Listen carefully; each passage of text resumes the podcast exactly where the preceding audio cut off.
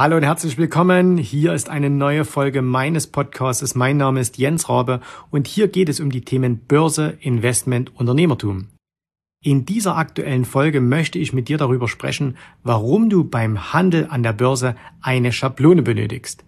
Und wenn du dich jetzt fragst, was für eine Schablone und wie ist das überhaupt gemeint, dann bleib dran, denn dann ist das genau die Folge, die du benötigst.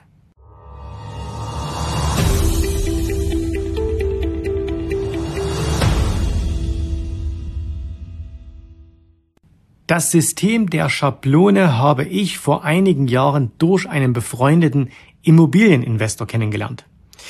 Dieser Freund ist sehr, sehr erfolgreich im Immobilienbereich und äh, er hatte mir angeboten, Jens, wenn du mal was im Immobilienbereich machen möchtest, dann können wir uns gern auch zusammentun. Also ich bin nicht nur immer allein investiert, sondern manchmal mache ich das auch mit Partnern. Das heißt also, wenn du irgendwie ein gutes Objekt hast, dann was dir beispielsweise jetzt zu groß ist, dann melde dich und dann können wir das vielleicht auch gemeinsam machen.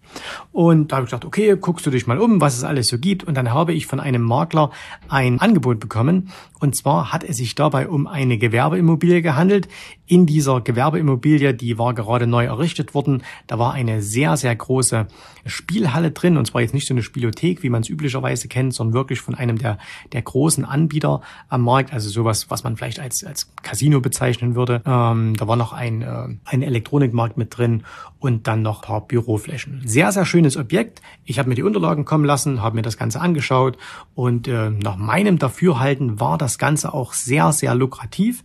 Also habe ich dann die Unterlagen, also alles, was ich da an PDFs und so weiter hatte, habe ich meinem Freund drüber geschickt und habe gesagt, hey, hier, schau dir das mal an, ob das nicht was von uns wäre, tolle Rendite und das ist bestimmt etwas.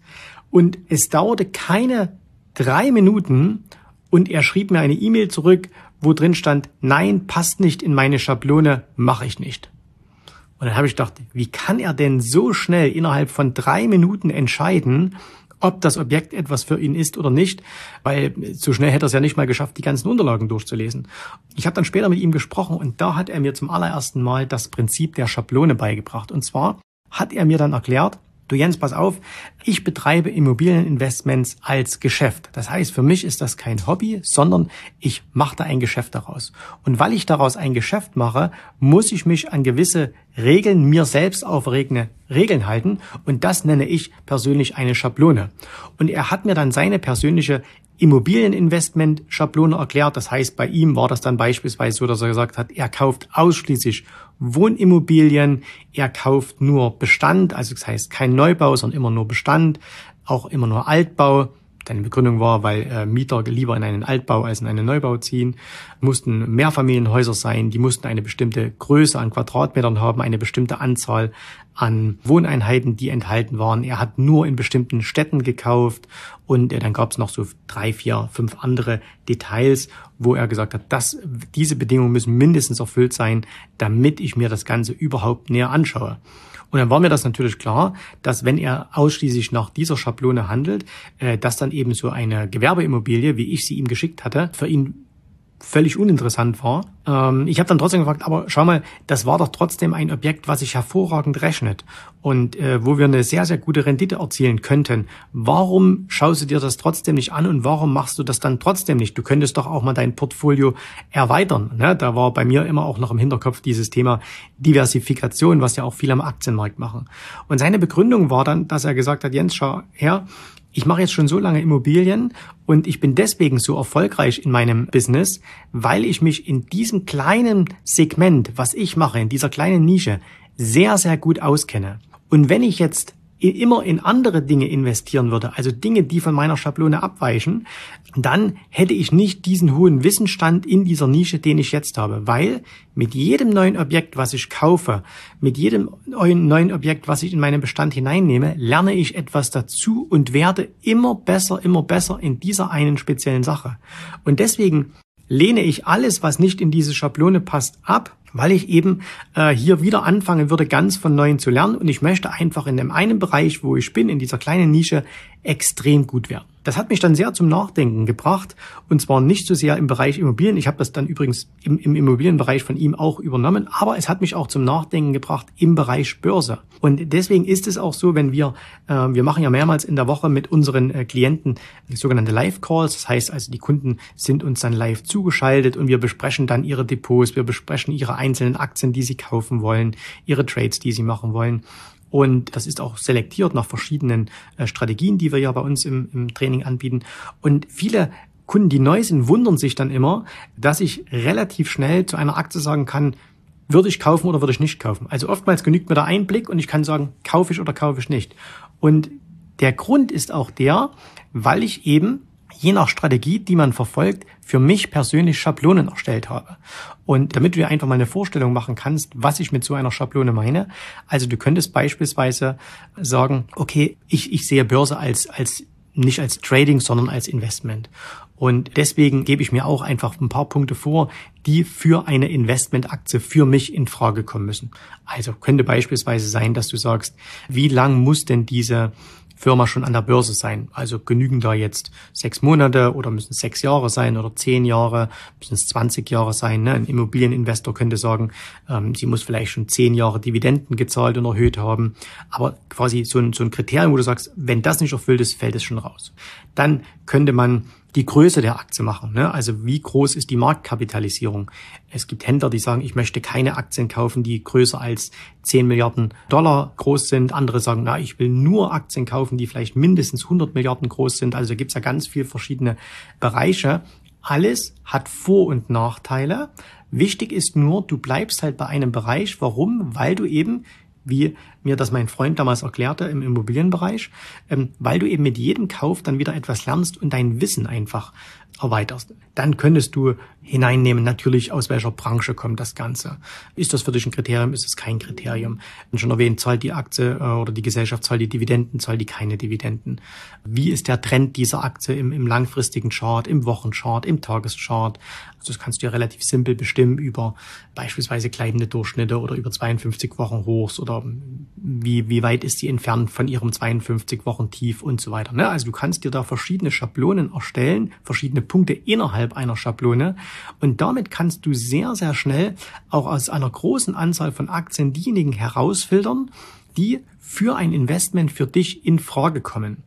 Und dieses, dieses Herausfiltern, das kannst du entweder über einen, über einen Scanner machen. Ne? Es gibt ja mittlerweile eine ganze Reihe von, von kostenfreien äh, Scannern am Markt, wo du also eine Aktie nach bestimmten Kriterien, egal ob das jetzt technische Kriterien sind oder ob es fundamentale Kriterien sind, wo du die durchlaufen lassen kannst und wo du eben dann aus der riesigen Auswahl an Aktien, die es gibt, es gibt auf der Welt 20.000 verschiedene Aktien. Wenn wir nach Amerika schauen, gibt es von mir aus jetzt, keine Ahnung, 6.000, 7.000 Aktien, wo du eben dann wirklich relativ schnell das Ganze auf wenige hundert äh, herunterbrechen kannst.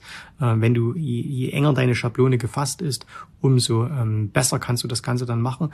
Und es hilft dir ganz einfach in dem Prozess deiner, deines professionellen Börsenhandels, dass du eben immer wieder das Gleiche tust und damit auch reproduzierbare Ergebnisse erreichst.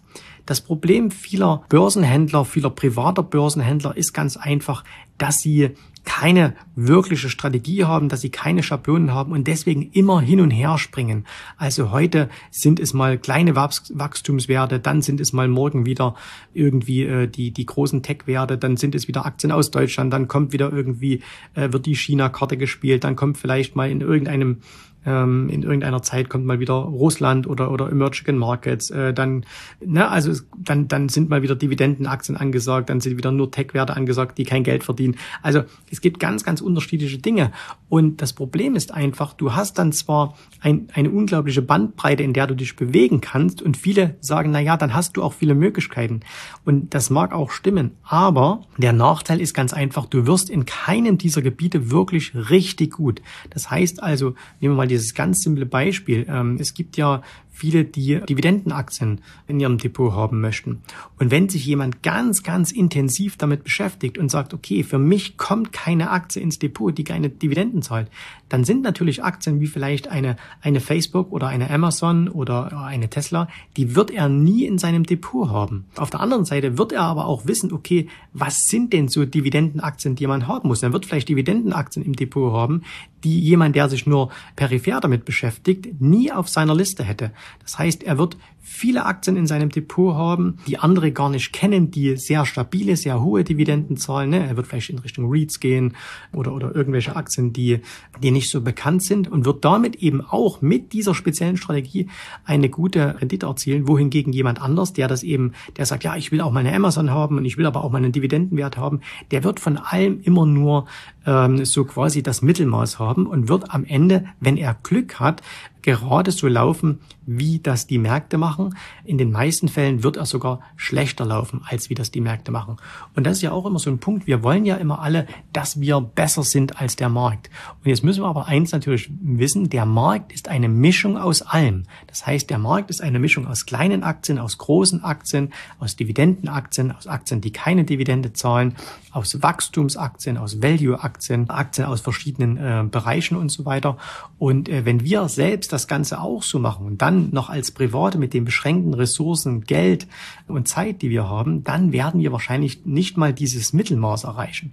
Und wenn es aber unser Anspruch ist, besser als dieses Mittelmaß zu sein, dann sollten wir eben versuchen, uns in ein, zwei Nischen wirklich sehr, sehr gut auszukennen, auch, und das muss man natürlich akzeptieren, auch auf die Gefahr hin, beziehungsweise es ist keine wirkliche Gefahr, sondern es wird von uns nur subjektiv so wahrgenommen, dass uns eben mal der eine oder andere gute Deal verloren geht. Das ist aber vollkommen okay und da schließe ich nochmal kurz oder komme ich nochmal kurz zurück zu dem Immobilieninvestment, was wir am Anfang besprochen haben. Auch da war es eben so, dass sich diese Gewerbeimmobilie, die hat sich sehr, sehr toll entwickelt. Ich äh, habe dann jemanden kennengelernt, der die dann gekauft hat.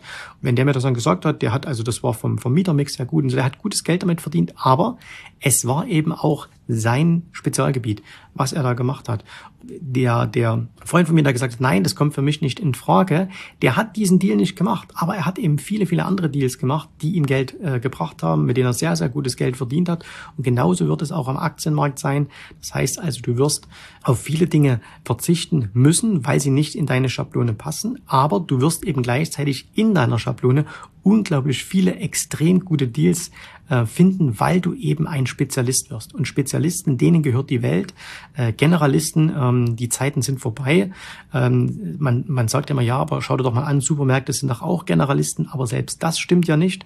Denn wenn du mal in einen Supermarkt gehst, selbst da wirst du feststellen, wie unterschiedlich diese Supermärkte aufgestellt sind. Also ob das jetzt welche sind, die nur auf Billigprodukte setzen oder auf welche, die nur auf Markenprodukte setzen, wie auch immer. Das heißt, bloß weil jemand äh, fünf oder zehntausend Artikel hat, ähm, auch dann ähm, ist es kein Generalist und selbst eine Amazon, äh, wo man sagt, da kann man alles kaufen, auch die sind letztendlich kein Generalist, sondern auch die sind ein, ein Nischenplayer, ne, weil man eben schon mal Punkt Nummer eins nur online kaufen kann und ja auch nicht alle Dinge ähm, da kauft, die man kaufen könnte, auch wenn das vielleicht der Anspruch von Jeff Bezos ist. Deswegen ist es eben auch unsere Aufgabe in unseren Trainings, dass wir mit unseren Klienten, gerade mit denen, die neu dazukommen, am Anfang erstmal schauen, hey, hast du überhaupt so eine Schablone?